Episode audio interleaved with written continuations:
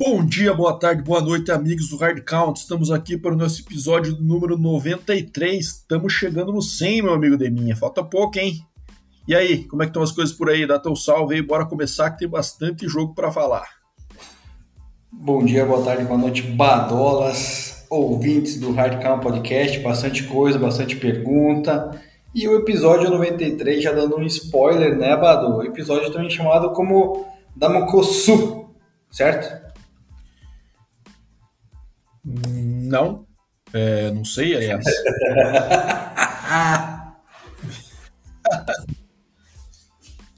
então tá bom, vamos ver então. Você tá querendo dar, você tá querendo dar teu palpite antes da, de começar o episódio, é isso? Nem comecei com isso já tá dando teu pitaco. Em resumo é isso. Já tô, é, já tô querendo falar quem que merece o 93 aí, né? Então tá bom, então bom, já que você começou aí, vamos começar logo com esse quiz, então. Deminha, o jogador que eu escolhi é um defensive tackle. Aí, rapaz, é, tá, tá, na linha, né? Eu acho que vou continuar com o meu palpite do Damocon Su, ele que foi um dos grandes destaques da defesa de Nebraska Cornhuskers, né, Badalas? Então eu vou, vou, vou, vou com o coração, vou achar que é ele. Para quem não, não entendeu o coração, é porque eu sou um Assim como o Bada é um fã de Texas Tech, agora eu sou um grande fã de, de Nebraska Huskers. Beleza, vou dar mais uma dica então, minha, Só para você confirmar aí a tua, a tua suspeita. Ele atualmente tem 54 anos, a minha escolha. É, Beleza? No é. final damos mais é, dicas. É, damos mais é. dicas. Então você me quebrou, não é isso. Então vamos lá, Deminha. Então bora lá, vamos para para as notícias da semana e as quentinhas do Dema com as lesões e, e notícias importantes. Manda bala aí de mim. Vamos lá, então. Vamos começar com as notícias e depois vamos já emendar as perguntas, Bado, que eu gostei do sistema da semana passada. Então vamos lá. Primeira delas, o quarterback Matt Stafford está fora da temporada com uma lesão na medula espinhal, uma lesão que preocupa, pode ser até uma lesão que pode, pode, pode significar uma aposentadoria aí. Os médicos vão avaliar melhor, mas desta temporada, Matt Stafford já está fora lá, ele que e o Rams também, né? No caso, não só ele. É, Lamar Jackson se machucou no jogo contra o Broncos na semana passada, vai perder de uma a três semanas com uma lesão no joelho. É, preocupa, né? O Ravens que briga aí por uma vaga, é, quem sabe até na vencer a divisão da AFC Norte é, contra o Bengals, mas preocupa, vamos ver como é que vai ser essa recuperação dele, se ele volta nessa semana aí que eu mencionei, porque senão acho que a coisa fica meio esquisita e capaz de não pegar nenhum wildcard. É, outro quarterback fora aí da temporada agora, né, é o Jimmy G. Jimmy Garoppolo tá fora da temporada com o pé quebrado, mas ele pode retornar para os playoffs, foi a notícia que tivemos, né, apesar de ter um pé quebrado, ele pode retornar não sei como, né? Mas enfim, tá fora da temporada de medir lá para o 49ers, equipe que está aí né, na ponta da sua divisão. Daí o Josh Johnson, o grande Josh Johnson, é, Bado, que já passou por várias equipes né? Terminável. Exatamente, cara. Cada ano que passa ele, ele roda umas cinco equipes até acabar o ano em uma delas e jogando ainda por cima, né? Foi contratado, apesar do bom jogo, que a gente vai falar do Mr. Relevant, Brock Purdy, né? Do, do 49ers, a gente não sabe se ele vai manter ainda o Brock Purdy, o Kyle Shanahan, se vai com o Josh Johnson, a gente vai falar um pouquinho mais depois.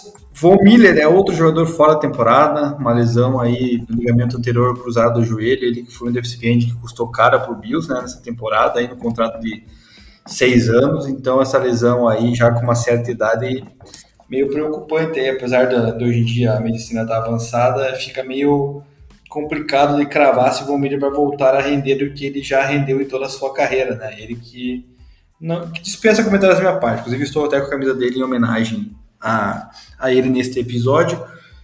E as, agora falando de contratações, Bado, Baker Mayfield foi dispensado no Panthers, para você ver que o, tá bem o Baker Mayfield, né? E acabou contratado pelo Rams, já que o Stafford está fora.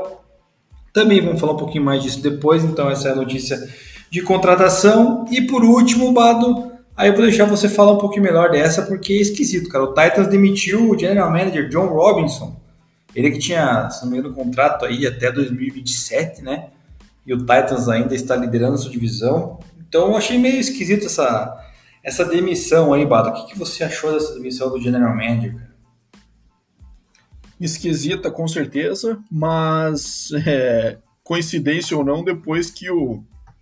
Depois de um jogo em que a trade mais polêmica aí do off-season, né? Que foi a troca do A.J. Brown para o Eagles, no jogo que o A.J. Brown esfrega na cara essa trade do, do Titans, né? Ele na sequência ele é demitido. É difícil falar essas questões de front office, né? Muitas vezes tem algumas, algumas questões mais políticas envolvidas aí. Mas eu acho que teve um peso a atuação do A.J. Brown aí nessa temporada, é, no desempenho que ele vem tendo no Eagles e o quanto a, a peça que ele optou por substituir, né? Que é o Traylon Burks, é, tem dado conta. Então, eu acho que isso sim teve peso, mas a gente nunca vai saber aí ao certo se, se esse foi o motivo determinante, né? É, ao menos que alguém dê uma coletiva aí e, e fale a respeito. Bom, e para fechar essa primeira parte do nosso episódio, vamos para as perguntas, cara, que nem fizemos na semana passada. E hoje temos bastantes perguntas aí, principalmente da ala feminina que escuta aí o nosso podcast, a Vanessa Matos Lopes, Vanessa Matos, que é dirigente lá do, do Crocodiles, né? E nunca tinha participado aqui, participou agora e veio com um combo de perguntas, cara. Veio com três perguntas, vou mandar a primeira. O que será do Baltimore Ravens sem Lamar Jackson, mano? O que, que você acha? Bom, primeiro agradecer a Vanessa pela participação aí, mandando perguntas, sempre muito bom a gente poder responder. É, segundo, queria só pedir desculpa pra galera caso vocês tenham sentido algum probleminha de áudio, que eu não tô no meu lugar de sempre, tô uma viagem a trabalho aqui no Rio de Janeiro, então tô tentando me virar com as conexões aqui, então já peço desculpas de antemão. Sobre o Ravens, é, sem o Lamar Jackson, acho que não é um time de playoff, né? A gente tá vendo uma AFC aí bastante disputada. Então acho que a chance do Ravens de pegar playoff num bom seed seria dentro da divisão vencendo mesmo. Mas agora sem o Lamar e com o Bengals jogando do jeito que tá, né? A gente vai falar depois da vitória sobre, sobre o Chiefs, hein? Eu acho que a tendência é o Ravens, apesar do bom desempenho aí do, do desse, desse QB reserva, esqueci o nome dele agora, mas que já jogou bastante no ano passado, né? Quando o Lamar se machucou. É, eu acho que não é suficiente para liderar esse time aí. É, Tyler Huntley é, liderar esse time aí rumo aos playoffs. Então, é, eu acho que a tendência é a gente ver o Ravens aí ficando de fora de, uma, de, uma, de mais uma pós-temporada. E, cara, começa a acender um ponto de interrogação aí sobre essa questão da, do físico do Lamar, né? Que sempre foi uma preocupação desse estilo, como funcionaria da NFL, expondo o QB a, a tantos hits aí num, num, num nível que as pancadas são mais fortes, né? O negócio é muito mais físico do que no college quanto isso duraria. Nos primeiros anos ele calou todos os críticos, né? Não perdendo pouquíssimos jogos e ainda ganhando um MVP. Mas, cara, agora já com alguns anos de carreira, apesar dele ainda ser muito jovem, né? Já se vão dois anos seguidos aí que ele vai perder múltiplos jogos consecutivamente, duas temporadas, e que acaba gerando esse ponto de preocupação aí para o futuro da franquia. É, eu concordo com você que não é um time de playoffs e já concordaria com essa afirmação não é um time de playoffs mesmo com o Lamar Jackson, né? Devido a todo o meu amor que eu tenho por esse tipo de quarterback. É, então, com certeza o Baltimore vai sentir, né? Não perdeu essa partida que ele saiu lesionado, porque, né? Depois a gente fala mais tarde o motivo do qual o Ravens venceu o jogo contra o Broncos. É, próxima pergunta da Vanessa ainda, né?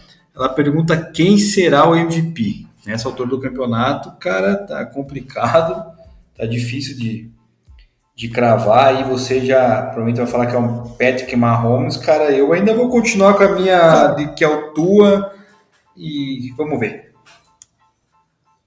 Cara, eu acho que o Tua não vai ser de jeito nenhum. Eu acho que a disputa tá bem centralizada em dois nomes, né? Que é Jalen Hurts e Patrick Mahomes. Acho que o Jalen Hurts traz um aspecto de mais jogo corrido do que o Mahomes, né? E querendo ou não, o MVP, cara, exige uma questão de liderança estatística, né? É, não adianta o cara, às vezes, ser só o líder do time 1 se ele tiver estatísticas, tem que ser um combo dos dois. Bom posicionamento nos playoffs e, além disso, é, estatisticamente é, acima da. É, um dos líderes aí, alguma, alguma estatística importante, pelo menos. É, com essa derrota no Mahomes, o Chiefs sai do CD1, né? Que já é um baque para a disputa dele também, mas estatisticamente ele ainda está liderando a liga. Mas, por outro lado, o Hurts tem esse, essa vantagem aí de estar tá com o CD1 bem, é, com bastante vantagem, né? E também está estatisticamente muito bem. Então, acho que, cara, agora essa reta final vai ser bem determinante aí para ver onde é que os times fecham e como é que acabam usando estatisticamente. É, eu acho que se o Hurts encostar, apesar de ficar um pouco abaixo do Mahomes estatisticamente, mas o CD1 e o Chiefs não ficar, eu acho que o MVP pode ir para o Hurts sim. Se o Mahomes abrir uma vantagem estatisticamente, por mais que fique no CD2, acho que ele leva esse MVP.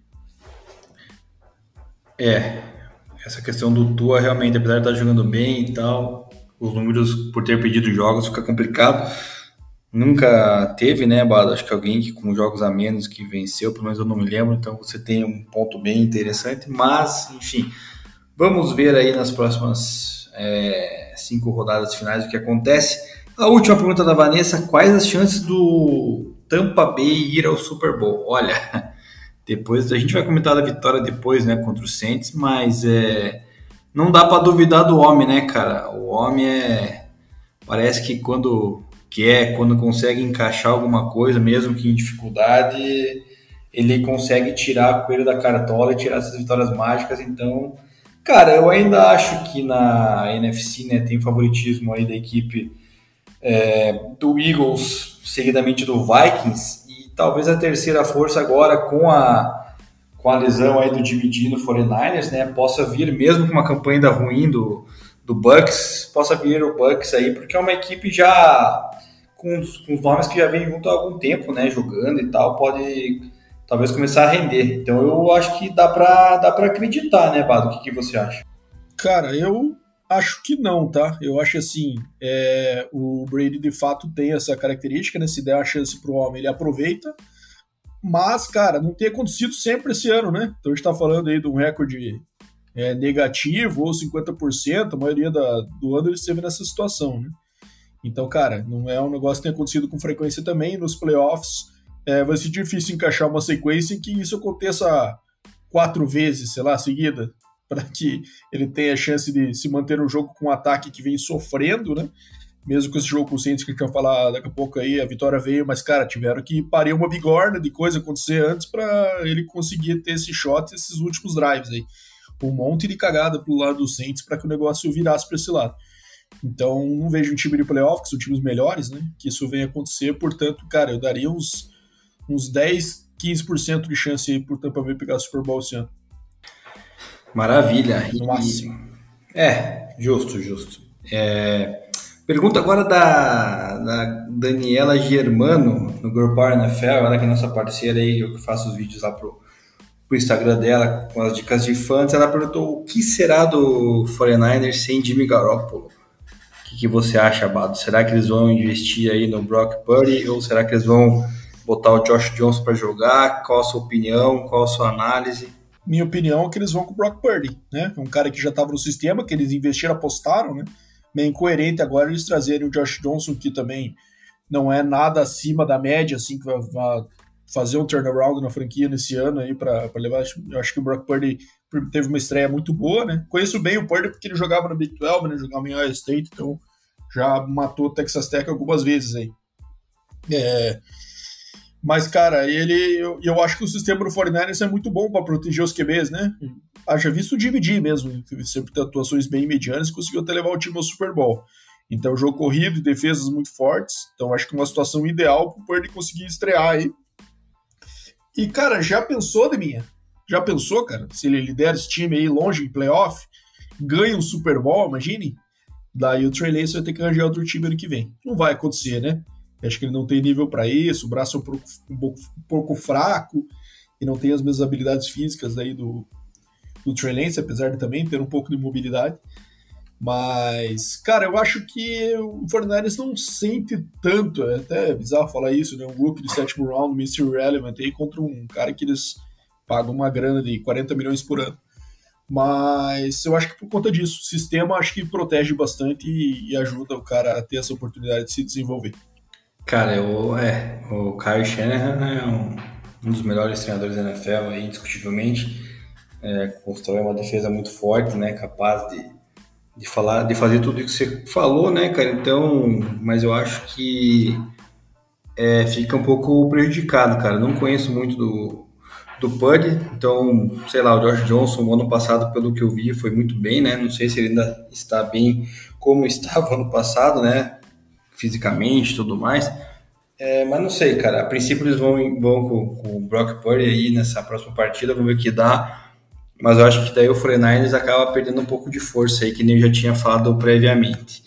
E a última pergunta, do Zé Mário Gomes, sempre presente. Quem precisava mais do Baker Mayfield? O 49ers, o Rams ou nenhum deles? Cara, eu acho que nenhum deles, né? É, eu acho primeiro pro Rams, que acabou pegando ele, acho que meio irrelevante, né? É, numa temporada que já foi jogada fora, eu acho que, quem sabe, o Rams tenha feito isso mais para prejudicar o 49ers, né? De não deixar pegar um cara mais experiente, que quem sabe pudesse encaixar, é, do que o do que o Rams vai ter uso para ele. Eu não sei se existe essa possibilidade aí de, do Rams querer ele por mais tempo, né? Pensando já eventual numa aposentadoria do, do Stafford com essas lesões aí que, que ele vem acumulando esse ano e já tinha, né? No, no seu histórico. É, não sei se o McVay tinha essa, essa visão sobre o Mayfield. Agora, eu acho que um time que perdeu a oportunidade, que estava à frente do, do waivers dos dois, é o Houston, né, cara? É, eu acho que com a situação que eles têm, um time abaixo, dá um, fazer, dá um shot aí no, do Baker Mayfield, que é do Texas, né, que jogou high school do Texas, inclusive foi para Texas Tech antes de fazer transfer para Oklahoma. É, e tentar, né, ver, dar uma sequência desses últimos jogos aí para ele, ver se mostra alguma coisa. Às vezes você consegue achar um franchise QB aí onde você nem esperava, né? É, não sei, eu achava que fazia mais sentido pro Houston entre ao invés de Rams ou 49ers. E a gente não sabe também se o 49ers tinha dado o, o bid dele no waivers lá, se, se tinha selecionado ele. Não sei se essa notícia saiu, mas mas acabou indo pro Rams aí, vamos ver. Deve jogar logo, né? É, não, vai ter, vai ter que jogar, né, cara? O Stafford tá fora e o outro QB lá também é bem meia boca. É, eu também concordo contigo, acho que nenhum, nenhum deles precisaria do Baker Mayfield, né? Mas pensando melhor se acontecer uma aposentadoria do Stafford caso de lesão, daí talvez os, Ram, os Rams queiram investir nele como um novo QB da franquia, que também seria um erro grotesco, né? Já que ele é muito ruim. Não sei se o Rams tem uma escolha de primeira rodada na próxima é, temporada, já que o time está mal, né? Então, enfim.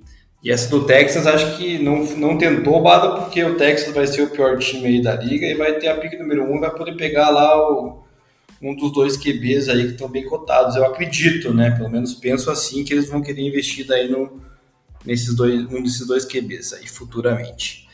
Então é de perguntas é isso, Bado, por hoje. Já podemos destrinchar a rodada passada, semana 12. Então, beleza, vamos começar pela quinta-feira, de minha joguinho aí que pode passar um pouco mais rápido do que o resultado foi esperado, né? Vitória do Bills aí contra o Patriots. Eu, para o meu ver, pelo menos, né, de mim, o que não era esperado era esse regresso, mais uma vez, do Mac Jones, né? Então, que vinha do jogo em que ele tinha lançado para mais de 350 jardas, é, levado o jogo, carregado o jogo no braço pela primeira vez, eu acho que na carreira dele, assim, com estatísticas tão proeminentes, apesar da derrota contra o Vikings, né? É, e a gente esperava, pô, agora ele vai construir em cima disso. Não, cara, o joguinho dá sono, chato, é, ataque muito, muito conservador, né? voltou a ser aquele cara lançando menos de 200 jardas, então não dá para entender realmente o que, que o Patriots quer com isso, o que, que quer com o nosso querido Matt Patricia de coordenador ofensivo. Eu acho que a fórmula é essa, né, Quando você coloca um coordenador defensivo, um coordenador defensivo como coordenador ofensivo, acho que você tem um QB aí é, jogando defensivamente no ataque. Eu acho que essa é a forma que eles milagrosa que eles quiseram usar esse ano e tem funcionado por aqui. É, cara, concordo contigo. Invenção aí do Patriots, não sei se também foi do Bill Belichick é, o Patriots, apesar dos pesares, ainda está na briga por uma vaga nos playoffs, aí, o wild card, né? Então, se arrancar talvez aí umas duas vitórias até o fim da temporada, consiga uma vaguinha aí, porque essa IFC East ali tá bem. tá com os contenders bem vitoriosos, digamos assim, né? Apesar do Patriots estar tá 6-6. E do lado do Bills, né, cara, o Bills assumiu agora a seed número 1, um, né? Josh Allen aí mesmo, com todos os problemas aí que foi falado da questão do braço ali ter lesionado. lançou dois TDs, foi seguro nessa partida, né? É, gostei muito da atuação do James Cook, né? Que estava meio sumido esse calor aí, né? O irmão do Dalvin Cook do Minnesota Vikings. Apesar de não ter marcado touchdown, carregou a bola 14 vezes com uma média de 4.6, então joguinho bacana, acho que pode até firmar ele como running back número 1, um, já que o Devin Singletary não é lá essas coisas, né, Bado? Então é, é um seria um alívio aí pro, pro Buffalo ter um running back aí um pouquinho mais conceituado para ajudar no jogo terrestre. E a perda da, da semana foi o Von Miller, né, cara? Todo time que tem um, um edge aí, um outside linebacker como o Von Miller sente, é, vai sentir essa perda aí. Então vamos ver como é que a defesa do Bills vai se encaixar para as próximas partidas para ver se consegue segurar agora esse seed 1 até o final e poder mandar todos os jogos aí dos playoffs na sua casa, no frio de Buffalo e provavelmente com muita neve. É isso aí. Bom, é, vamos seguir aqui então, né, minha? É, Pittsburgh Steelers vencendo o Atlanta Falcons por 19 a 16 em Atlanta. É, cara, e aí a gente tá vendo, o homem tá chegando no recorde de 50% ainda, minha. Tá 5-7 o Steelers só. Vamos ver se o Tomlin consegue manter essa escrita aí. Era um time que estava totalmente desacreditado algumas semanas atrás, e agora já tá, já tá brigando de novo. E o Falcons naquela decadência que a gente já falou que esperava, né, Deminho? Do jeito que o ataque vinha jogando aí, é, não é muito sustentável, e o Mariota a gente não consegue ver nenhum tipo de evolução, e eu acho que quem sabe não seja culpa dele, né? Seja culpa de fato do que o sistema está exigindo dele, ele vem entregando, eu não sei muito bem o que o Falcons quer com isso, é, lançando aí 24 vezes a bola, só completando 13 passes, então um pouco mais de 50% aí de completion percentage. E pelo menos o Drake London, que é o principal ar, foi alimentado nessa rodada aí com 6 para 95, né? Diferente do que vem acontecendo. Mas falta muito para o Falcons ser o time ainda, vamos ver, de brigar por playoffs como vinha sendo a campanha no começo, né? Então acho que essa queda é natural e esperada, como a gente já vem falando. Doutor Alexandre Roginski, se estiver ouvindo esse episódio aí, cara, não dá mais, né, cara? Porra, semana 13 chegando na NFL aí, cara, e o Falcons ainda com o Mariota, cara. Isso aí, olha, é um negócio que é assustador, cara. O time tem, tinha a chance de pegar playoffs aí, talvez dar uma brincada aí, os caras vão lá e querem insistir nessa Nhaca, que é o Mariota, não tem como, né, cara? Aí começaram a dividir as corridas entre o Cordarel Patterson e o Tyler Ogier, não sei o motivo disso, cara, se é problema de saúde do Pederson não poder carregar mais, porque o Pederson com certeza é um cara muito mais eficaz no ataque do, do, do, do Falcons do que o OGE, né? Então não dá para entender, cara, esse sistema. E, o, e do lado do Steelers, cara, querendo ou não, Bado, ele ainda tá na. Pode beliscar uma vaga nos playoffs. É óbvio que a gente crava que não, né? Muito difícil, mas ele tá 5-7, a última vaga, se não me engano, está com o Chargers hoje, que acho que é 6-6, né? Aí tem um bolo de times com 5-7 ali, Raiders, o próprio Cleveland Browns, né? Então, cara, querendo ou não, ainda tem uma, uma um pouco de esperança, acho difícil, mas já é um alento aí para os torcedores dos Steelers, né, cara? Porque realmente você pode ver que o Mike Tomlin é o cara da que faz a diferença dessa franquia, né, cara? Ele consegue moldar jogadores aí que ninguém é, esperaria que acontecesse, ainda mais pegando várias peças aí, que, como foi Chase Claypool, né, na, foi trocado, né, o próprio Big que se aposentou, então é, o cara é magnífico, então tem que aplaudir muito o trabalho do Mike Tomlin lá em Pittsburgh. Beleza, é isso mesmo. O homem é brabo demais, mesmo que o Kenny Pickett ainda não tendo explodido estatisticamente, né? Ainda não tenha virado esse QB first round que se esperava, ele vem jogando é, como é, que, como é que eu vou falar assim? É, passos lentos, mas vem melhorando seu desempenho e vem, e vem conseguindo trazer as, as vitórias, que é o mais importante. Bom, bora para Packers e Bears no Soldier Field. É, parecia, né, minha, que a escrita ia acabar, que, que eles conseguiriam aí é, finalmente quebrar essa, essa freguesia do Rodgers por uma vez aí, né, que já faz muitos anos aí que ele vem dominando e esse ano down no Green Bay, com o Justin Fields jogando bem, quem sabe fosse o ano, e o jogo até começou assim, né? É, acabou aí 16 a 10 pro, no intervalo, depois 19 a 10 para o Bears no final do terceiro quarto, mas o último quarto deu 18 a 0 para Packers. É, cara, que vem encontrando aí no nosso querido Christian Watson uma, é, mais uma semana seguida aí que ele tem um desempenho que vai justificando o seu draft alto, né? Começo do segundo round ali para os padrões do Packers, para as armas que eles dão para o Roger, geralmente é, é considerado algo não muito frequente, né? Então é um cara que vem fazendo diferença e ele tem achado uma luz no fim do túnel aí para a gente ter um pouco de mais movimento nesse ataque do Packers que ainda está bem abaixo. Mas e o Fields, cara, jogou bem o primeiro, mas depois, cara, não, cons não conseguiu manter. Eu acho que é aí que tá o grande desafio dele, né? Manter a consistência pelos, pelos 60 minutos. Né? Então não resolve muito ele ter três quartos e no último fazer o que fez aí, não conseguir marcar em um ponto e acabar gerando essa, essa derrota doída aí para a torcida do Bears, que com certeza tinha essa vitória e com, quem sabe, um algo deixar um gostinho um pouco melhor para essa temporada e apenas três vitórias até aqui.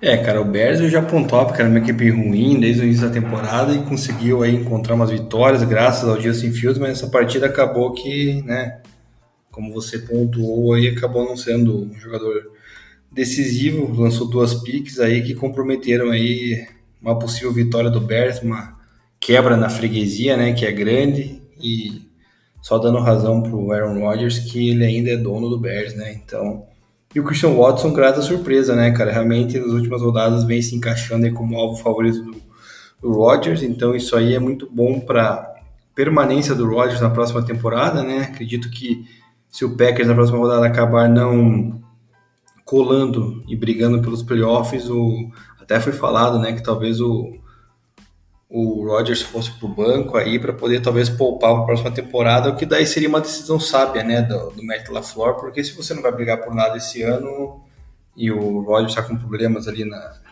nas costelas, no próprio dedão, então é melhor poupar o seu QB que agora é, vale muito dinheiro, né, Bado? É isso aí. Bom, bora para Lions e Jaguars, jogou em Detroit, tinha sapatada do Lions aí, né, time que vem comprovando sua boa fase, é, se tivessem conseguido segurar aquela, aquela vitória com o Bills no, no Thanksgiving, né? Poderiam estar 50% agora, mas estão 5-7, acho que é, dentro das expectativas aí, acho que se o Lions pudesse assinar, tá 5-7 na semana 13, entrando na semana 13, no, no, na semana 14, perdão, né?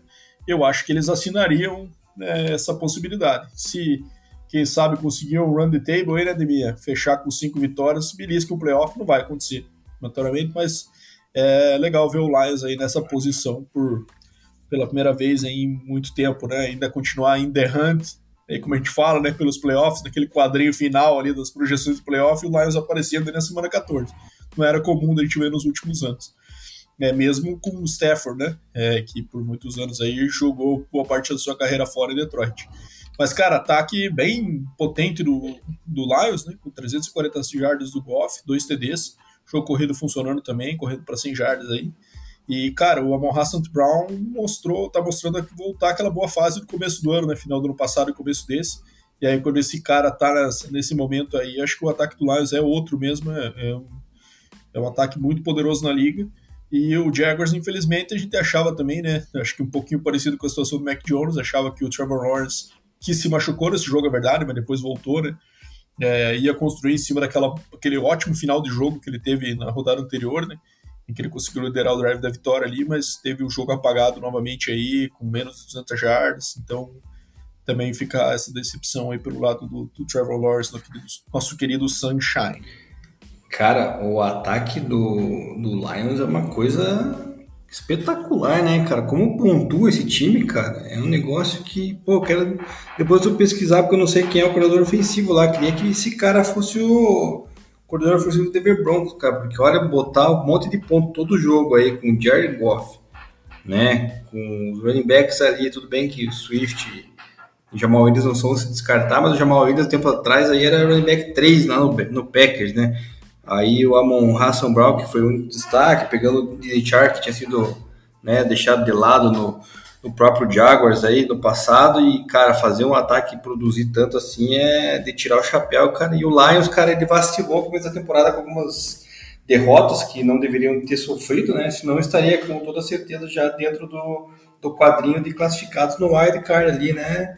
Só buscando se manter. Tá duas vitórias atrás aí do do seleto grupo que vai para os playoffs. Acho difícil também buscar, né, cara? Mas vou confessar que vou torcer para que isso aconteça. O Jaguars, cara, foi um lance feio, né, do Lawrence. Parecia que ia algo bem grave, mas retornou ao jogo. Menos mal, né? Tomara que não tenha sido nada pior assim. É, ele que vem ano produzindo aí, cara, vem se recuperando, né, Bato? Tudo bem que esse jogo não produziu tanto, mas já já é algo interessante de ver, né, cara, que foi considerado aí o melhor prospect desde Andrew Luck, né, então é, ver ele jogando bem e evoluindo na NFL, cara, é algo bacana, né, porque a gente tá vendo vários quarterbacks aí se desenvolvendo na, na NFL e quanto mais melhor, né, cara, o jogo fica um pouco mais interessante de, de quem gosta. Com certeza, isso aí. O coordenador ofensivo do Lions é o Ben Johnson, que não é aquele famoso corredor de 100 metros que ganhou a Olimpíada dopado nos anos 80.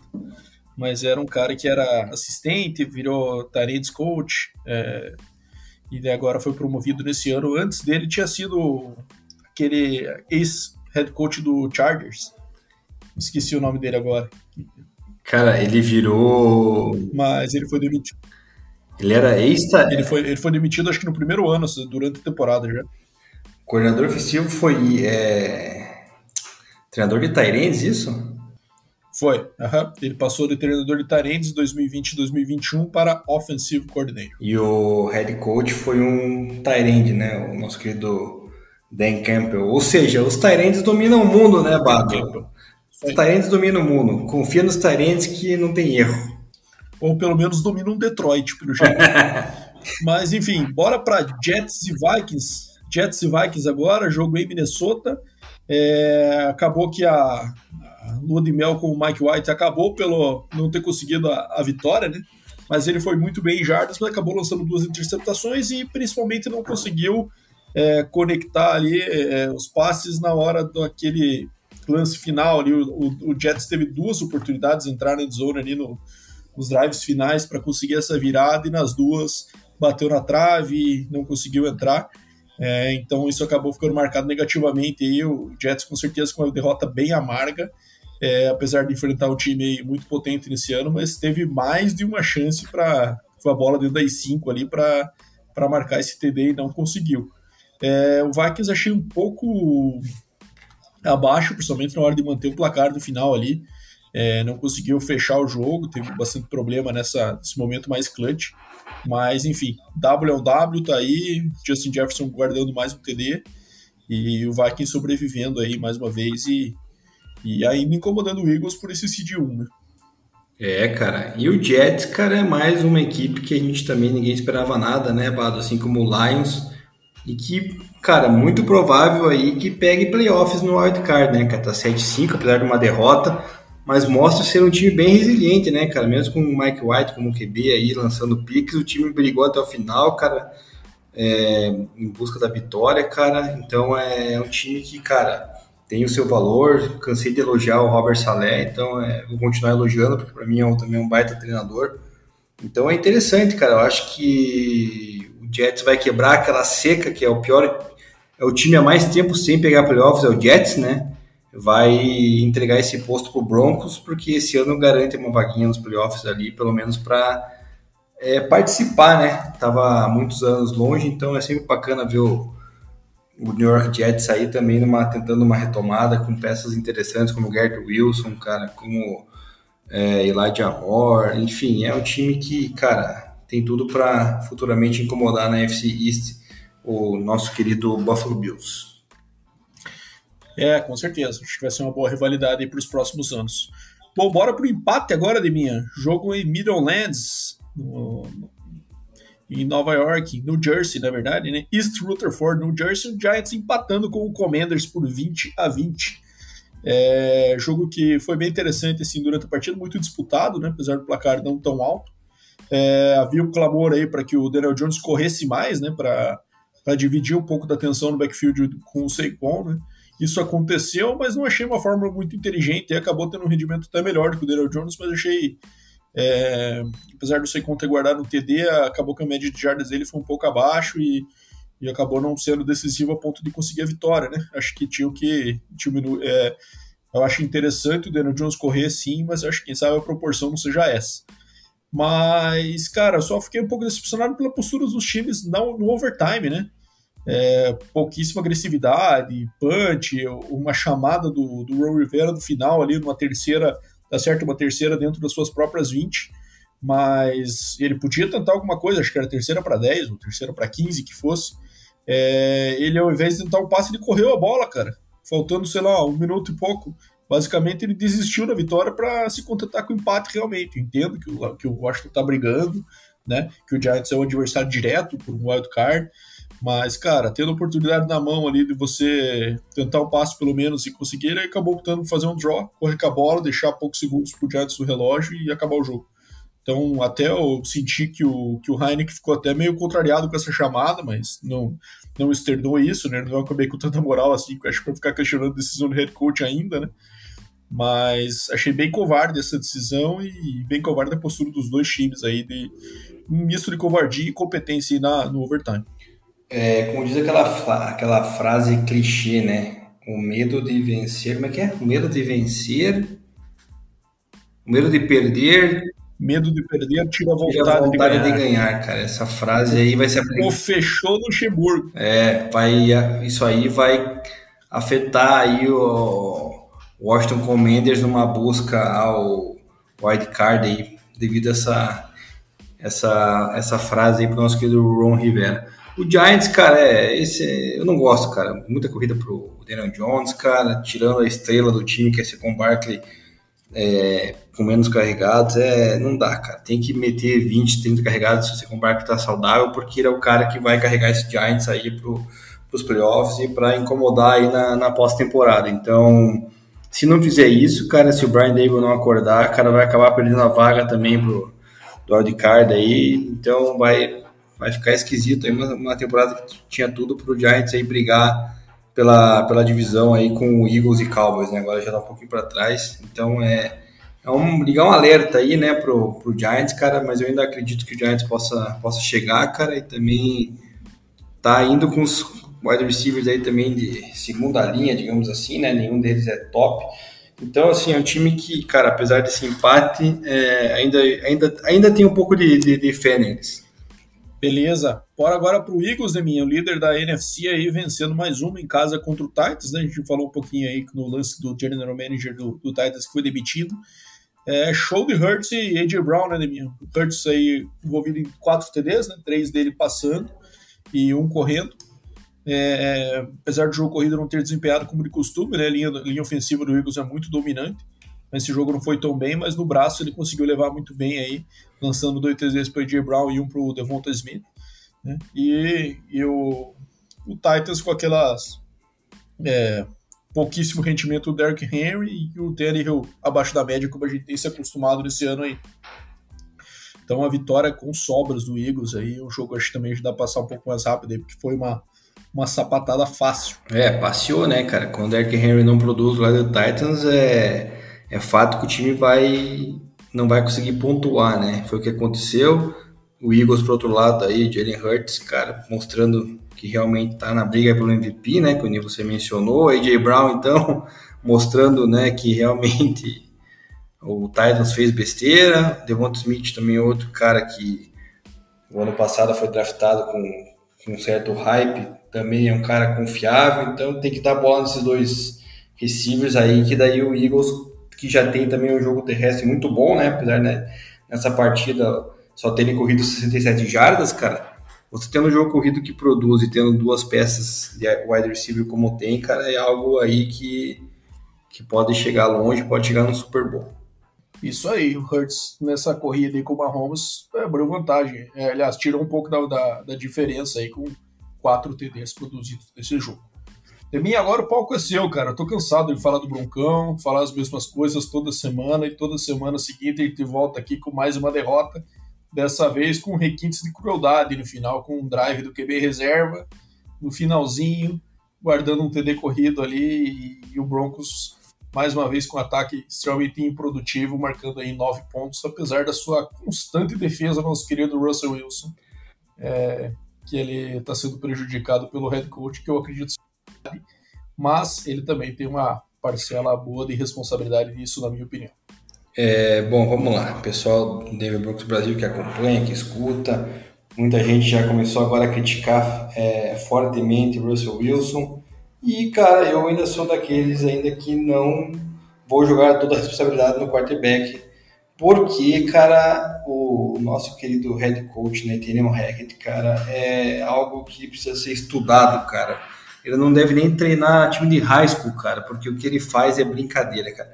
O Broncos começou ganhando o jogo, né, com um field goal, daí depois, acho que se não me engano, o Baltimore empata, o Broncos faz 6 a 3 abre 9 a 3 defesa do Broncos sólida, né, cara, tanto é que tirou o jogo Lamar Jackson num sec, é, pressionou bastante também o próprio Tyler Huntley, incomodou, né? Teve duas picks ali do Justin Simmons.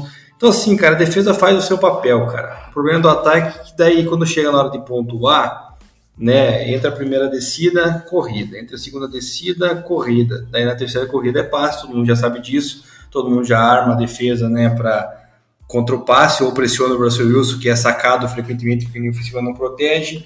É, aí, quando esporadicamente né, resolve chamar uma jogada, um play action, uma jogada diferente, uma chamada, na primeira descida, um play action um passe, o Russell Wilson vai lá e converte, cara. Ele achou o Tyrande, o Greg Dulcich, para seis recepções, 85 jardas. Achou também bola longa com o Jared Judy, uma, uma bola de 40 jardas. Então, assim, cara, é, se você deixar o Russell Wilson jogar da maneira que ele gosta, cara, ele vai produzir, cara, ele vai fazer o teu time andar. Aí, mas o, o coordenador ofensivo, né, o nosso head coach, insiste nessa jogada corrida, corrida, passe, corrida, corrida, passe, Broncos toda hora em situação de terceira descida para longa. É, quando a terceira descida para curta, o cara chama shotgun com corrida. Então, assim, cara, são chamadas que eu já cansei de falar, né, cara, e, e a culpa é do treinador, né, cara. Se o cara não, não chama que o teu quarterback é, é, capaz de fazer, não vai andar, cara. O, teve temporada passada aí que o, o, Tom Brady, quando chegou no Tampa Bay, ela tava com problemas com o Bruce Arians, né? Bruce Arians de, de, de comunicação, de chamada de jogada. O, o Arians ouviu o, o, Tom Brady, cara, e foi lá ganhar o Super Bowl. Então, assim, cara, você tem que chegar, ouvir teu quarterback, ver como ele se sente, né? Como ele quer jogar, porque, cara, não é você querer chegar e implementar um sistema que eu já cansei de falar que ele quis desenhar um sistema como se o Russell fosse um Aaron Rodgers, que ele fazia lá na, no Packers e não funciona, cara, com o Russell Wilson. O Russell Wilson é um QB diferente, é um QB móvel, que consegue fazer play action muito bem, cara, desse... Esse jogo, se não me engano, ele tentou umas 5, 6 jogadas de play action, ele só errou um passe que é culpa dele, assim, que ele realmente passou atrás do Sutton, porque o resto ele, ele botou a bola na mão do, do, dos receivers, cara, então você tem que usar isso, mas daí o nosso treinador é o é o incompetente, não faz isso, daí a defesa uma hora cansa, chega no final do jogo, a mesma, a mesma história que já aconteceu duas ou três vezes essa temporada, né? No último try, o adversário vai lá, a defesa não segura, os caras vão, pontuam e ganham o jogo, cara. Porque daí quando não tem tempo, o time não consegue é, buscar um field goal da vitória, né? O McManus que acertou field goal de 50 jardas esse jogo aí garantiria se tivesse uma posição de campo. Outro erro, special teams, Montreal Washington bem mal, já não é de hoje. A gente já não tinha special teams no ano passado com, com o John Spencer, agora com o Montreal está horrível, cara. O, o Baltimore fez o touchdown, Bado, com 28 segundos. Pense comigo, o que, que você faz quando o cara chuta a bola? Você retorna ou você pede um fair catch e sai da linha de 25? Cara, você não retorna. Ele retornou, perdeu 5 segundos do relógio, né? E deixou o ataque saindo da linha de 15 jardas de defesa. Cara, 5 segundos esse que faltaram no final, porque o McManus tentou um chute de 63 jardas, um field goal de 63 jardas. Ou seja, com 5 segundos a mais, o Denver poderia produzir mais uma jogada, que daria uma condição de um field goal de menos de, de 60 jardas e que daí provavelmente o McManus acertaria porque ele teve direção no chute. Então, cara, é, é erros atrás de erros que não dá. Temporada perdida, trabalhar para o ano que vem, ver o que o Peyton vai inventar aí, cara, porque realmente é, se não mandar embora o Hackett, cara, que a gente já vem pedindo, eu já vem pedindo faz mais de seis rodadas aí, cara, é, o Broncos é, tá fadado ao fracasso, assim como tá o Houston Texas, cara, porque daí o front office vai acabar destruindo uma equipe que tinha um potencial enorme. É, eu fico imaginando como é que é a preparação do Broncos na semana, cara. Não sei o que os caras fazem, porque parece que sempre o produto é igual, né? Deve ser um negócio muito mal, mal conduzido realmente pela comissão técnica. Essa preparação, esse estabelecimento do game plan e principalmente como que isso é distribuído com os jogadores. Mas enfim, vamos ver. eu acho que o, que o Hackett vai vazar. Acho que acabando o último 10 minutos depois do fim da semana 17, ele já deve ser demitido. Aí. É, não, é, é ou seja, acho que não... cedo. É, semana 18, no caso, né? Isso. Que é semana 17 já existia antes dessa mudança. Beleza, falando em, em QBs abaixo da média, Houston Texans, ainda minha Cleveland Browns venceu o Texans em Houston, é, 27 a 14 na estreia do Deshaun Watson um jogo bizarro, né, Deminha? Que a gente só foi ter uma, uma, uma pontuação de ataque no garbage time, faltando 1,57 para acabar o jogo. Então o jogo acabou tendo field goal do. Olha, olha as pontuações da partida. Field goal do Houston, safety do Houston, 5 a 0 Depois teve um TD de retorno do nosso querido Donovan João Pessoas, 76 yards, do Special Teams. Denzel Ward, retornando uma, um fumble para o Browns, 14 a 5 para o Browns, TD defensivo. Field goal do, do Houston, 14 a 8, Special Teams. Field goal do Kerry York para o Browns, 17 a 8, Special Teams. É, Tony Fields retornando uma interceptação, 24 a 8 para o Cleveland, TD defensivo. É, pontuação do Special Teams, Kerry York, mais um field goal, 27 a 8. E aí, então, no garbage time, o Nico Collins pegou um, um passe de 6 yards do, do Kyle Allen 27 a 14. É bizarro, né? Eu acho que eu nunca tinha visto um jogo assim com, com placar de 27, placar relativamente alto, né?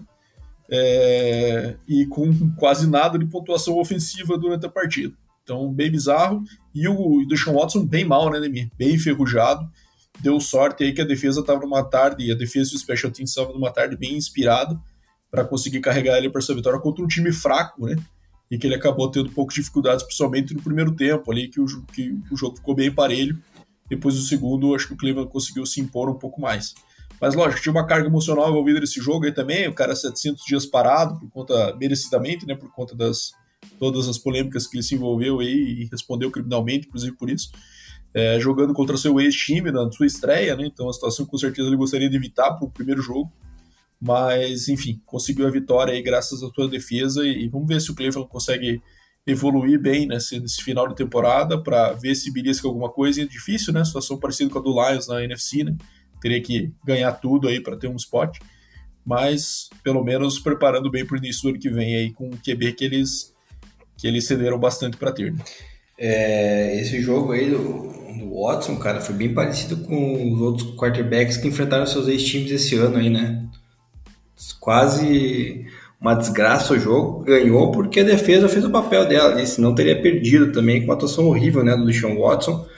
É, obviamente, você mencionou tudo, né, referente ao porquê dele ter jogado mal, ou então não ter se adaptado aí nesse retorno, né, afastado, apesar que ele jogou a pré-temporada, né, então, é, mas muito mal, né, cara, muito abaixo do que a galera espera, vamos ver como é que vai ser na próxima partida, para ver se a equipe do Browns aí fez o certo de dar um all-in nele aí, cara, pagar um salário gigantesco todo garantido, senão, cara, o Browns vai se afundar aí, né, cara. É, Nick Chubb uma, um jogo sólido, até correndo com a bola, né, cara, do lado do, do Browns. E o Damian Pierce também do lado do, do Texas, mas o Texas tem um ataque que, né, tirando aí o Damian Pierce e, eventualmente aí o Brandon Cooks, cara, não, não produz muito, então é bem, bem, bem complicado um time desse, um time que está em reconstrução, né? Então é, é o que eu falei, tentar na próxima draft aí pegar um dos dois QBs que vão vir aí, né? E tentar fazer essa reconstrução certa aí, porque que nem eu sempre canso de falar, né, cara? Desde a época que o Bill O'Brien enterrou esse Texans nos playoffs contra o Chiefs, meu amigo, nunca mais foi o mesmo. É isso aí. Bom, agora bora pro confronto de divisão da minha Seattle Rams é, jogando em Los Angeles, vitória apertada do Seattle, né? Achei até que seria com mais facilidade, dado que o Rams está completamente destroçado de contusões, né? E tendo a pior temporada da história de um time campeão. É, então, cara, é, o Rams, assim, você vê os nomes que estão ali, são caras realmente de segunda linha que estão que estão atuando, né? Começando pelo QB, que é o John Walford, que é pelo menos o, o segundo QB, né? Então, não o terceiro que vinha jogando lá, que também era bem fraco, né? É, e agora por isso acho que eles tentaram o Baker aí também, ver se existe alguma tendência de, de usá-lo como um futuro replacement do Stafford quando esse parar, ou simplesmente querem ter um backup mais confiável aí, pensando já na sequência por ano que vem. É, mas o Seattle conseguiu vencer, né? O Dino Smith tendo mais uma boa atuação aí, um cara que vem se destacando esse ano e tomando conta dessa posição aí, acho que até gerando uma dúvida se o Seattle precisa realmente investir em QB ou se é melhor, quem sabe, cercá-lo de mais opções, né, mais armas. Mas acabou perdendo o seu rookie destaque aí, né, o Kenneth Walker, teve três carries, acabou tendo uma, uma situação estranha, né, como se fosse uma torção no pé, foi o que foi falado, o músculo do pé dele torceu, um negócio que não é tão comum da gente ver de contusão aí, né, mas acabou ficando fora e o jogo corrido sentiu, né? É, acho que teve ninguém que assumiu bem essa posição depois da saída dele aí, né? O DJ Dallas, DJ Dallas foi o cara que teve mais carries com 10, mas só também retornou com 37 jardas. E o Tony Jones correu 7 para 14. Então acabou penando e acabou sobrando bastante no braço do Genão aí. E não acho que essa seja a fórmula que o Seattle quer para a sequência, mas vamos ver se eles vão conseguir de alguma outra forma. É, Kenneth Walker, de mim, ele tá ah, sabe se a contusão dele é grave ou não? Cara, eu acho que não deve ser porque eu não vi mais nada de, de comentários aí, cara. Por isso que eu nem, nem lancei nas minhas é, notícias. Quem sabe ele esteja disponível. É, acho, acho que sim. É, quem sabe ele esteja disponível para essa semana, vamos ver. E só falando aí, Bado, o lado positivo dessa partida foi que ele voltou, né? Que Makers, após um período de, de férias aí, né, resolveu aparecer com dois touchdowns, com 60 jardas, então é único destaque positivo do lado do, do Rams e do lado do Seahawks é bola no Lockett, no Metcalf também é bem seguro, né? Se conseguir encontrar os dois ali, eles vão te dar a segurança do catch e produ produção, fazendo com que Gene Smith pareça, pareça ser o Russell Wilson dos velhos tempos. É isso aí. Bom, bora pro jogo também, que foi bem esperado nessa semana, né? Um confronto aí de dois times um nível muito bom nesse ano. E acabou que o 49ers prevaleceu sobre o Miami Dolphins por 33 a 17, né? Apesar de ter pedido seu QB, como a gente já falou no começo do episódio. É, Brock, mas Brock Purdy conseguindo manter um bom nível aí, lançando para 210 jardas, dois TDs e uma interceptação, né? É, o jogo começou com o Miami numa jogada muito explosiva já no começo, né, com um TD ali de 75 jardas para o Trent Sherfield, mas e daí ficou aquela, pô, acho que o Miami vem para para calar esse estádio hoje, né, o jogo em São Francisco, mas acabou que depois o 49ers tomou conta, abriu vantagem e, e acabou nunca deixando o Miami ter a oportunidade de voltar nesse jogo aí. É, muita peça boa no ataque do 49ers, né, cara? Acho que se tem uma situação que, o, que um QB jovem pode entrar e e fluir bem é essa, né? Muita, muito talento ao seu redor no ataque, que você pode conseguir é, jogadas explosivas ali, às vezes com pouco, né? É, uma defesa muito forte, um sistema também que já está bem maduro. Então, assim, eu acho que realmente, como eu falei, acho que eles vão continuar investindo no Brock Purdy e ver, ver até onde que ele vai. Ver se por acaso ele já pode ser esse QB2 aí, com uma provável saída do Jimmy no ano que vem, né? é, se eles vão de Trey Lance e Brock Purdy, ou até se acham um Tom Brady do sétimo round, né, minha Quem, dira, quem, quem vai dizer que é impossível, né? Então, assim, muito improvável com certeza, mas agora acho que ele tem uma baita oportunidade na mão aí para mostrar se ele pertence realmente à NFL. É, cara, e algo a se falar também é o glorioso Nick Bosa, né? Três sacks, cara parece que volta a concorrência com marca Parsons para ver quem vai ser o jogador defensivo do ano aí, então resta saber para ver como é que vai, vão finalizar 49ers e Cowboys aí a temporada. Cara, o ataque do 49ers ali, individualmente falando, é absurdo, né? McCaffrey, Ibo Samuel, o próprio Breno Ayuk, George Kittle, que não apareceu tanto nesse jogo, então acho que é um cara que vai começar a ser mais utilizado aí pro, pelo Brock Purdy, né? porque QB novo geralmente curte muito aí as rotas curtas com Tyrants que dão segurança. Então, o George Kittle é um cara essencial para isso. Então, o 49ers, cara, uma vitória bem importante para poder se manter na, na ponta da NFC West e, e, tentar buscar esses playoffs aí como campeão da sua divisão, né? Porque senão fica esquisito. Vamos ver a próxima partida do Brock Purdy para ver se ele vai render ou não, mas se ele render aí torcedor do Fortnite pode ter uma certa esperança, porque a defesa é muito boa e pode ajudar bastante, assim como foi lá em 2020, né, que o Fortnite pegou playoff, pegou Super Bowl contra o Chiefs, se não me falha a memória, então é dá para acreditar. Isso aí, agora vamos para a derrota do meu querido Chiefs, Deminha. Perdendo para e a freguesia oficial, né, Deminha? O Burrow ganhou do Mahomes três vezes em 2022, né?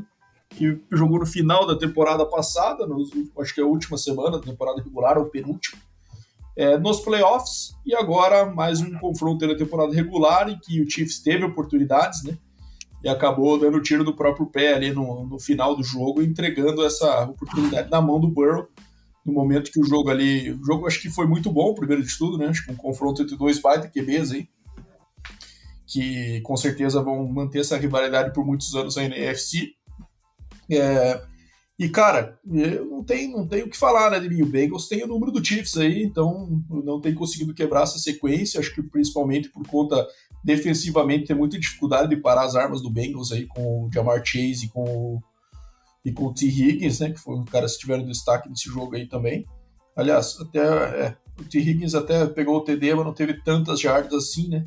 Mas o Jamar Chase, mais uma vez, dominou. Né? Até o Justin Reed aí falou de trash talk durante a semana, é, daí tomou a derrota e ainda foi voltar a falar na segunda-feira, cara. O cara não aprende mesmo, apesar de ter levado um esporro do Ed Reed na coletiva ali. E esse cara assim não se dura muito, hein? O Ed não é de tolerar muito essas baboseiras, não. Mas, cara, a situação que eu falo é que eu acho que o Chiefs entregou, porque o jogo é o momento que o jogo tava 24 a 20, né? E, e o Chiefs ali com uma oportunidade de fazer um drive para um quarto período ali para matar o jogo, basicamente, né? Um drive que ia indo bem, daí o, tipo, o Kelsey acabou é, cometendo um fumble, né? É, então cometeu o fumble e aí o Bengals retornou pontuando. Então o Kelsey que tem é, lógico que uma temporada monstro aí, mas tem se notabilizado com esse problema da produção de bola. Já não é o primeiro esse ano aí que ele perde em momentos críticos. É no momento que ele está cercado ali, no catch no meio do campo, os caras abraçam ele, ele não consegue ir para baixo, não consegue.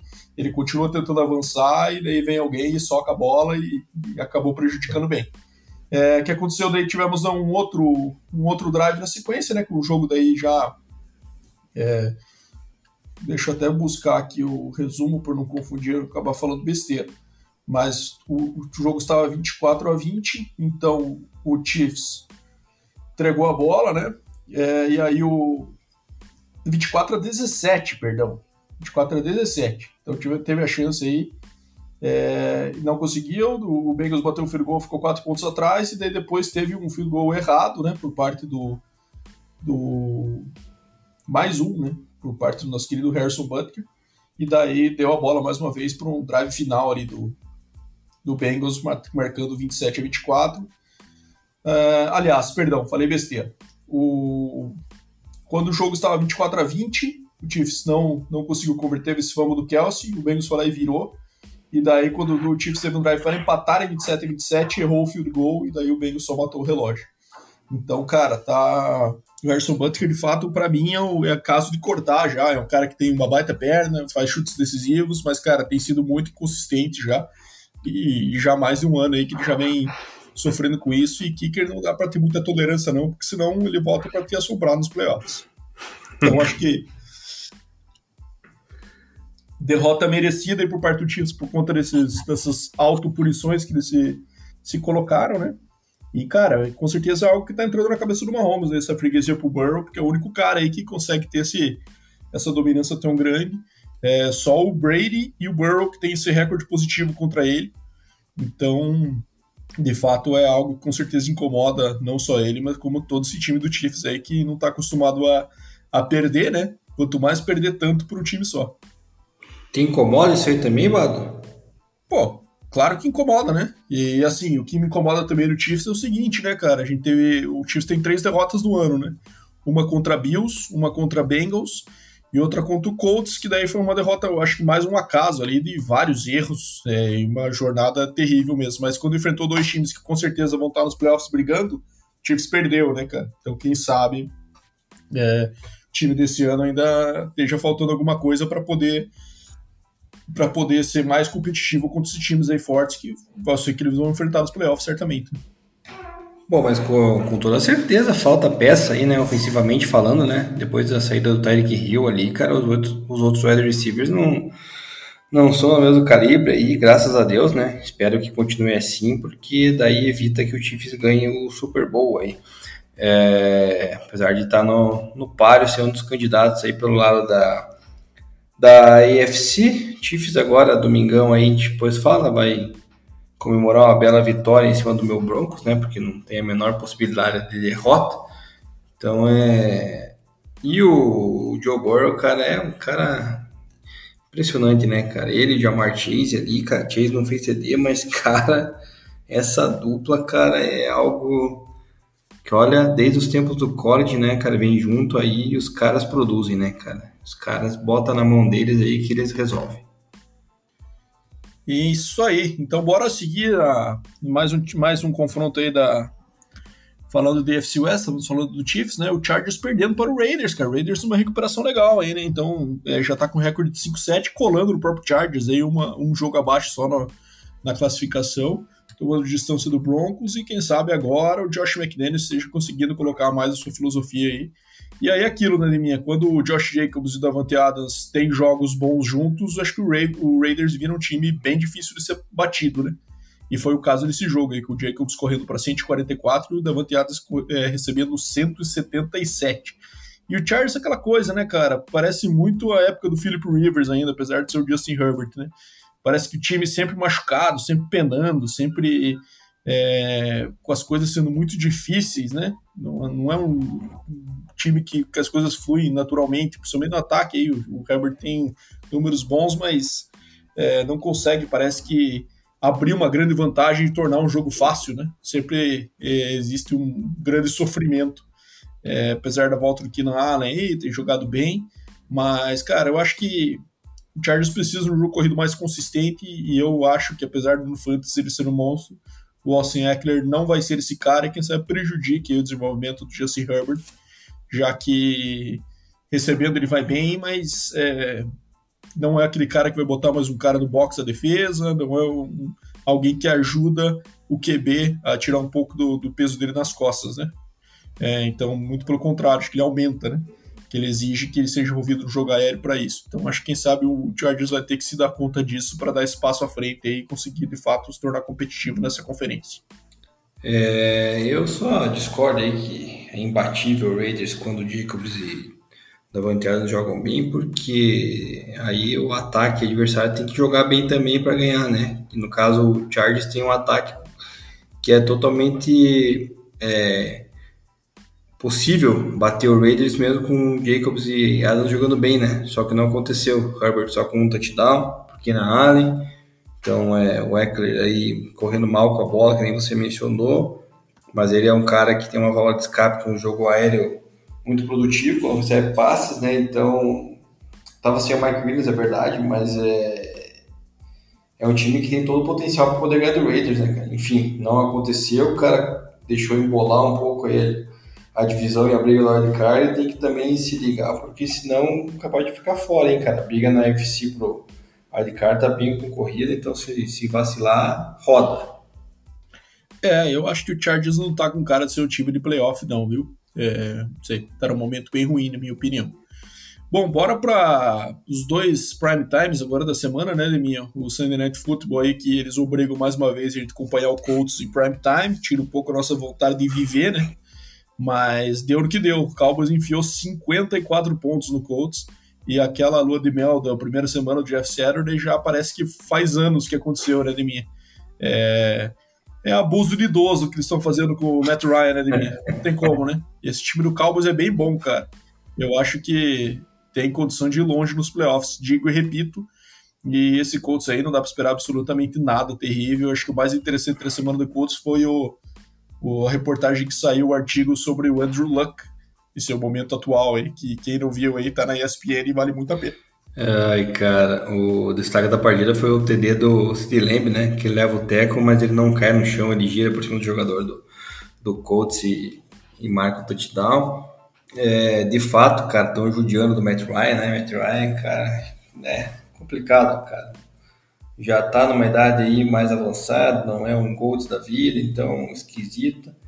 E, e surpreendente, na verdade, Bado, ver do Colts mal assim, cara, é é ver quantas equipes que foram, né, a gente considerou como possíveis candidatos a playoffs, aí Super Bowl, cara, mal na fita, né, que é o Colts, Broncos, Rams, então é um negócio meio você vê que a NFL é um negócio bem dinâmico, né? Cada rodada pode mudar um pouquinho, então é, o Packers também tá mal, né? Então, cara, é, é só ver o Cowboys aí como é que vai render. Depende muito também defensivamente do Micah Parsons, né? O principal jogador da defesa do, do, do Cowboys. Então, se ele, cara, conseguir auxiliar nos playoffs, é, o Cowboys realmente pode incomodar que nem você tem mencionado. Isso aí. Bora agora pro Monday Night, toda minha. Um jogo que, cara, foi bizarro como o Saints conseguiu perder isso, né? O jogo tava 16 a 3, faltando 3 minutos no relógio. E aí teve até uma situação é, que chamou atenção ali, né? O, numa situação dessa, 16 a 3, o, o Brady teve uma quarta descida para, se não me engano, 15 jardas do campo de defesa, uma situação de fato de uma probabilidade baixa de conversão, né? Mas o técnico, nosso amigo Todd Bowles, acabou decidindo por punt. E o, e o Brady, em primeiro momento, não não acatou essa decisão, permaneceu no campo, né? Um negócio meio, é, ao meu ver, antiético até, né? Dentro do campo ali, você, apesar de querer ir tão descaradamente contra a decisão do treinador. Mas daí aconteceu que teve uma contusão, o jogo parou, contusão pro lado do o jogo parou e ele acabou saindo de campo realmente e mandou o punch. Então, ali parecia naquele momento que era uma, uma desistência né, por parte do, do Bucks e na verdade era mais uma vez o Tony Bowles confiando na sua defesa. E aí teve uma participação muito grande numa uma entregada monstra do Saints, né, cara? Dois lances aí capitais, uma que o Mark Ingram correndo pela lateral, ele sai de campo sem ninguém próximo dele, faltando uma jarda. Era uma situação ali de de poucos minutos, poucos não, já estava numa situação no que uns 5 minutos de relógio, então conseguiria um first down ali, ele ia comer pelo menos mais uns dois minutos ali. É, ele sai de campo e daí dá uma fake lesão, ele tinha se machucado antes, mas com certeza ele viu que fez cagada e daí ficou ali fora, abaixado, viu que fez besteira. Terceira para um, o que, que o Saints fez, em minha campo de ataque, terceira para um, passou a bola, incompleto, punt, e aí começou a virar do Bucks. Dois drives de TDs e sendo que às vezes um first down a mais ele teria, teria matado esse jogo, né? Ou pelo menos deixado muito pouco tempo no relógio para ele conseguir fazer o que fez. Mas aí é aquilo que você falou, né, minha? Tanto pediram que deram a chance pro homem e com esse cara não dá para brincar, né? Tava jogando nada, nada até esse momento, o ataque do Bucks. Mais um daqueles jogos feios. Mas aí conseguiu dois drives aí no dia do aniversário aí da, a filha do Brady, da Vivi, né? Ele acabou conseguindo levar essa vitória para casa com TDs aí pro Cade Otton e o da vitória pro Rashad White, faltando apenas 3 segundos do relógio. Foi bem emocionante aí a conclusão da partida, mas acho que, ao meu ver, é muito mais entregado no Saints do que mérito do Bucks. Apesar desse roteiro de cinema aí, foi bem bizarro o que aconteceu nessas jogadas do Mark Ingram e do e o passe incompleto. A gente está acostumado a assistir futebol, né, Neminha? Bastante dá para perceber quando esse tipo de coisa acontece no jogo que o momento vira, assim. Você vê, ih, cara, isso aí vai dar merda. E esse foi aquele momento que deu isso. Né? Quando você viu, putz, os caras dando chance pro azar, é isso aí, vai, vai fazer diferença.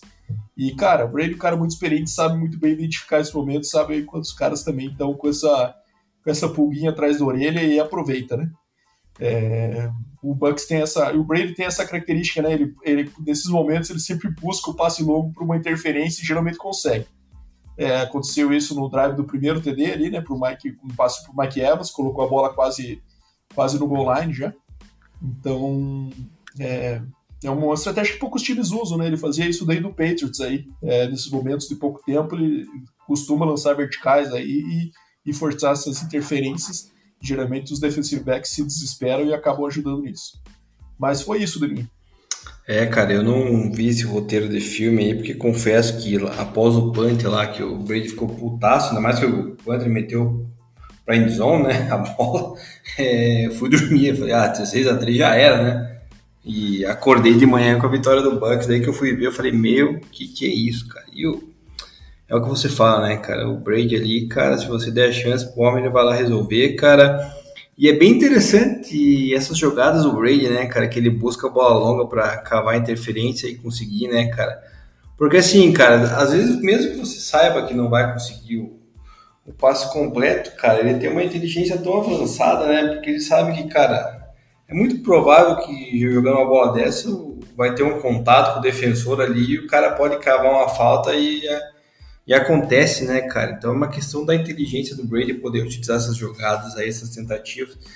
Então é vitória do Bucks aí que, cara, minha opinião pode dar uma certa força, né, querendo ou não, porque buscar no final aí, mas enfim, é, o Saints aí agora vai dando adeus aí a, na minha opinião, a briga a, a playoffs, porque já não vem. Se vencesse, poderia empatar na liderança da divisão ali, que estaria embolada junto com o Falcons também, né? O próprio Panthers ali uma atrás, mas agora já dá adeus aí a qualquer chance de, de playoffs e o Bucks, cara, aí, na minha visão aí, com uma vitória mesmo arrastada, mesmo com o jogando mal, cara, uma vitória que, na minha opinião, dá um, um certo ânimo, uma certa esperança de que pode buscar algo aí, talvez no último ano da, de Tom Brady, né?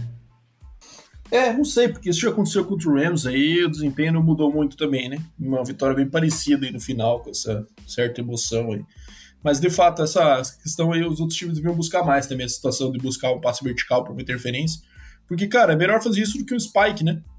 É, que ou a bola vai, vai conseguir interferência ou passe incompleto para o relógio, pelo menos, e drive que segue. Então vejo que o Brady usa muito esse recurso, acho bem interessante mesmo. Bom, fechamos os jogos aqui. Bora para a próxima semana, Edemir, nossos palpites. Começando aí pelo Thursday Night Football, Raiders e Rams. Puta, joguinho ruim, hein? Mas do jeito que tá, é, vou de Raiders, né? Acho que vem numa sequência boa e o Rams está completamente depenado. É, cara, esse é o jogo que eu não gosto de falar o nome do time, mas vai ter que ser o Raiders, né, cara? Não tem a menor chance do Rams ganhar.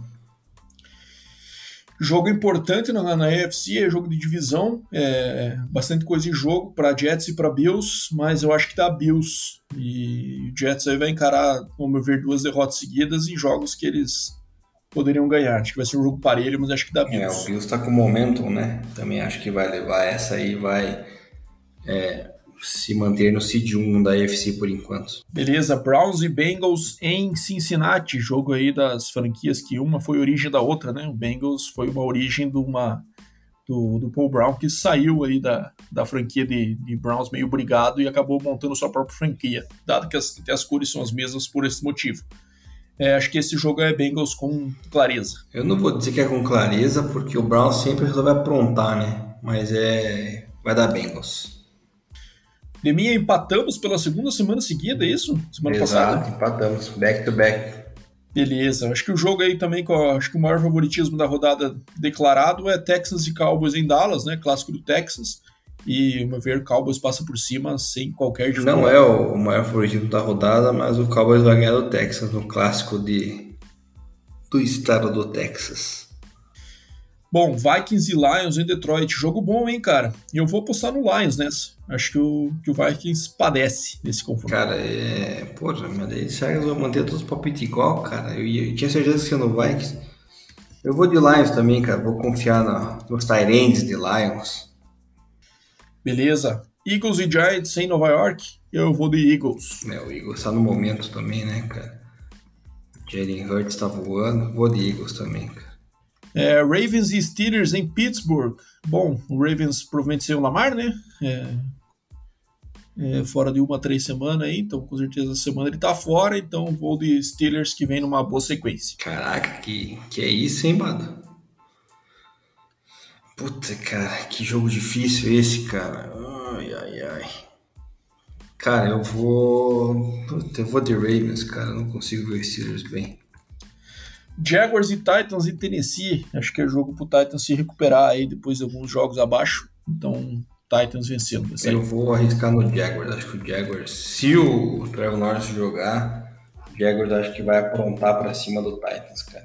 Bom, Dolphins e Chargers, briga aí de times aí que brigam por playoffs, né? O Dolphins, o Dolphins obviamente bem mais posicionado que o Chargers. Eu vou de Dolphins nessa. É, eu também vou de Dolphins. Acho que o Chargers não vai ter força não. Panthers e Seahawks em Seattle. Isso acho que dá Seattle com facilidade. Caralho, que merda, cara. Vai dar Seahawks, cara. Não acredito nisso. E nós sofrendo. É, Buccaneers e 49ers é, em São Francisco. 49ers. Eu vou de Bucks, cara. Eu vou acreditar no Tom Brady aí, cara. E o 49ers com o Brock Purdy, não sei não. Chiefs e Broncos, apesar da sua zica reversa aí Sunday Night Football, né, tentando jogar qualquer impossibilidade de derrota, eu acho que esse jogo vai ser mais próximo do que parece. O Chiefs tem costuma ter dificuldade com times que correm mais com a bola e defesa forte também, mas eu acho que mesmo assim consegue arranjar jogadas o suficiente para para bater esse ataque aí bastante improdutivo do Broncos. Eu vou de Chiefs. Cara, esse é o maior favoritismo da rodada. Chiefs em cima do Broncos, Chiefs vai ganhar e o jogo foi mudado, tá, Bado? O jogo foi para tarde esse aí, porque ninguém quer ver mais o Broncos, ninguém aguenta mais. Só eu que vou ver, porque eu sou idiota, torcedor. É... E o jogo da noite, se não me engano, foi do Dolphins e Chargers, cara. Beleza. Vamos lá então agora para o Monday Night Football Patriots e Cardinals em Arizona. Feio, né? Jogo feio, jogo feio. Mas, cara, eu acho que vai dar Patriots. O Cardinals está muito disfuncional aí. Eu acho que não, essa temporada já era e o Cliff também já era. Cara, que jogo esquisito, cara, pra palpitar também, hein, cara. Eu vou de Cardinals, cara. Eu não vou acreditar no Patriots, não. Vou de Cardinals nessa. Mudei bastante palpite, hein, Bala? E lembrando que tem bastante bye essa semana, hein? Falcons, Bears, Packers, Colts, Saints e Commanders estão de bye. Pois é, os caras meterem seis times de bye chegando nos playoffs do Fantasy é sacanagem. Mas tudo bem. É, bela ideia da NFL. Eu espero. Mas vamos lá, Neminha, para o final do nosso quiz, então. É, antes do quiz, só espero que você tenha vários jogadores desses times aí no Fantasy, cara. Porque você tá brigando por uma vaga lá no Fantasy que a gente joga junto, né? Então, espero que você tenha alguns desfalques na rodada. Com certeza terei. Bom, vamos lá, Deminha. Quiz, falei que é um defensive tackle, falei que ele tem hoje 54 anos. E vou dar mais uma dica: ele foi líder em sacks da liga é, por uma vez, mesmo como defensive tackle. Caralho, Preciso de mais dicas. Ele jogou por duas franquias na sua carreira, sendo o mais notável delas o Minnesota Vikings, que atuou de 1990 até 2000. Inclusive fazendo parte daquele time que, é, que encantou a liga, né? Mas acabou perdendo para o Falcons aí no NFC Championship Game e daí então veio a, que, que veio então a perder para o Broncos no segundo, no segundo Super Bowl de John Elway. Cara, é o. Como é que é o nome dele? Aquele. Não é, né? Como é que é o nome dele, cara? Kevin. Kevin Wright? Nope. Caralho, velho. minha, esse cara ele era notabilizado por ser pequeno para a sua posição. Ele era muito mais ágil do que o que a posição de defensive tackle é acostumada a ver, né? que é mais um cara maior que enfrenta o contato. Ele era um cara que tinha como boa característica o pass rush e os movimentos ali dele, muito mais parecidos com o defensive end do que com o defensive tackle. Entendi. Ele era o Edson Perini Burger, isso? É, não sei. Não lembro do Edson? É Porra, cara, jogou com a gente no campeonato. Ah, o Edinho? O Edinho. Nossa, do jeito que você falou, achei que era o nome de alguém da liga, hein? Não. Cara, não vou saber, velho. Mas o Edson Friedberger era, era nosso DT também, que era abaixo da média, né? Isso. É, Hall da Fama de minha. O nome dele é John Randall. Esse cara, para quem nunca viu highlights desse maluco, é muito bom, cara. Veja lá. O cara era completamente insano. Fazia uns barulhos bizarros, ficava xingando os adversários. Xingando não, né? Porque ele não falava palavrão mas ficava tirando o sarro o tempo inteiro dos adversários, entrando na cabeça, não parava de gritar, não parava de. E, cara, e o cara era extremamente dominante, e como eu falei, o cara pequeno para a posição, ele não foi draftado, então indo contra todos os odds aí, acabou tendo uma carreira de Hall da Fama, assim, sete vezes Pro Bowl, sendo líder da NFL em sacks em 97, né? É, seis vezes First Team All Pro, e foi eleito aí dos 50 melhores Vikings da história tá no time de, do centésimo aniversário da NFL, é, tá no Ring of Honor também no Vikings e acabou sua carreira com 137 sacks e meio na posição de defensive tackle, um dos melhores da história aí, nessa posição, sem dúvida, John Randall, do Minnesota Vikings. É isso, meu amigo Deminha. É, cara, primeiro queria pedir desculpas aos nossos ouvintes, caso tenham mais uma vez algum problema de áudio. A gente tentou fazer um episódio um pouco mais curto aí, apesar de mais uma vez não termos sucesso por conta dessas situações. Mas é, fizemos o que deu aí, conseguimos entregar mais um episódio. Valeu, meu amigo de mim. Até a próxima. Na próxima semana estamos de volta aí à, à normalidade do nosso cenário de gravação.